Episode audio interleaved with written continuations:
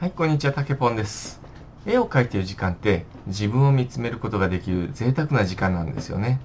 その感覚を多くの人に感じてほしいっていうことで、絵の描き方、コツなんかを YouTube やブログで日々情報発信をしてます。で、今回は絵を描く道具にはこだわろうっていうお話をしたいと思います。で、絵を描く道具、例えばアナログ画であれば、鉛筆、えー、消しゴム、あとはぼかし用の筆だとかティッシュ、綿棒、刷筆、こういったものですね。ねえー、カラーの絵であれば、例えばコピックであるとか、えー、カラーペンだとか、色鉛筆、こういったあたりになってきます。で、これの、えー、でこれをもう最初からいっぱい揃えたいっていう気持ちはあるとは思うんですけれども、えー一個一個のものが安物を集めてしまうと結局どれもこれも使えないっていうことになってしまうんですね。なんでまずは一つずついいものを揃えていこうと。厳選したものを少しずつ揃えていこうというのがおすすめになってきます。例えば鉛筆一つとっても、えー、三菱鉛筆だとかステッドラーだとかいろんなトンボ鉛筆とかいろんなメーカーがあるんですけれどもえー、その三菱鉛筆1つ取ってみてもその中には鉛筆のグレードが3つもあるんですね。これマニアックなんであんまり気にしたことある人少ないかもしれないですけれどもハイユニユニユニスターこの3種類があるんです。で値段も一番安いところは560円から、えー、一番高いハイユニになってくると1本160円とかそういう価格帯になってきます。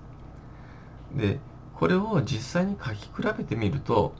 字を書くだけであればユニスターでもかなり書き味がいいいい鉛筆なんですけれども、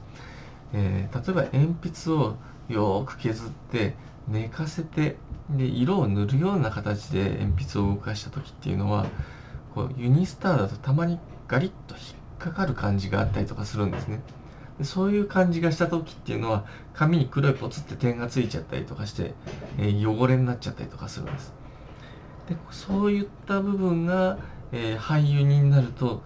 やっぱり滑らかでそういう雑味っていうのがほとんどないんですね。なんでそういう、えー、値段それなりにやっぱり性能って道具の性能って上がっていくもんですからやっぱりこだわりを持って揃えていった方がいいということになってきます。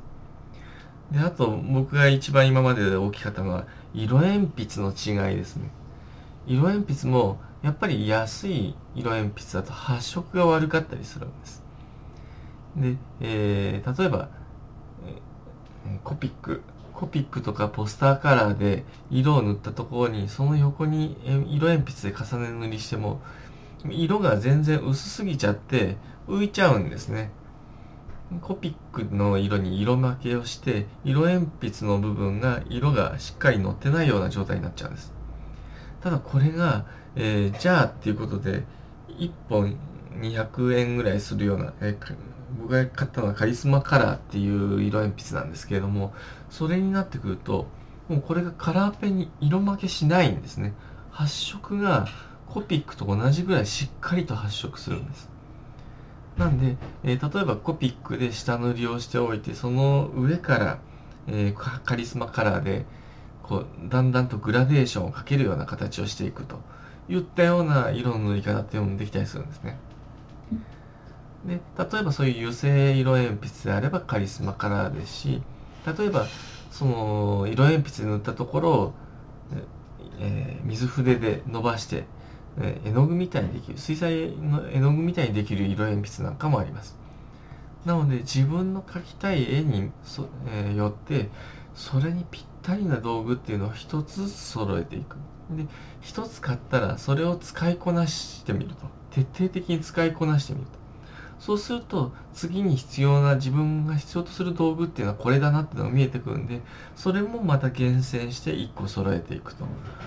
いうような形で1個買っては使いこなしてまた次に一番必要なものを買ってっていう形で自分のレベルに合わせて順番に揃えていくと自分のレベルが上がるたびに自分のその髪の周り目の周りが自分が厳選した道具だけで揃うということになっていくんですねそうするともう自分の好きなものに囲まれてる環境なんで、絵を描く時のモチベーションもやっぱり全然違ってくるということにつながるわけです。モチベーションが上がれば、えー、どんどん絵の上達も早くなっていくということで、こう、いいスパイラルが起こってくるんですね。なんで、えー、今回は絵を描く道具にはこだわろうと、厳選して集めていくようにしましょうというお話をさせていただきました。こんな感じでね、えー、毎日音声発信の方をこれからも続けていきたいと思いますんで、応援をよろしくお願いします。たけぽんでした。またね。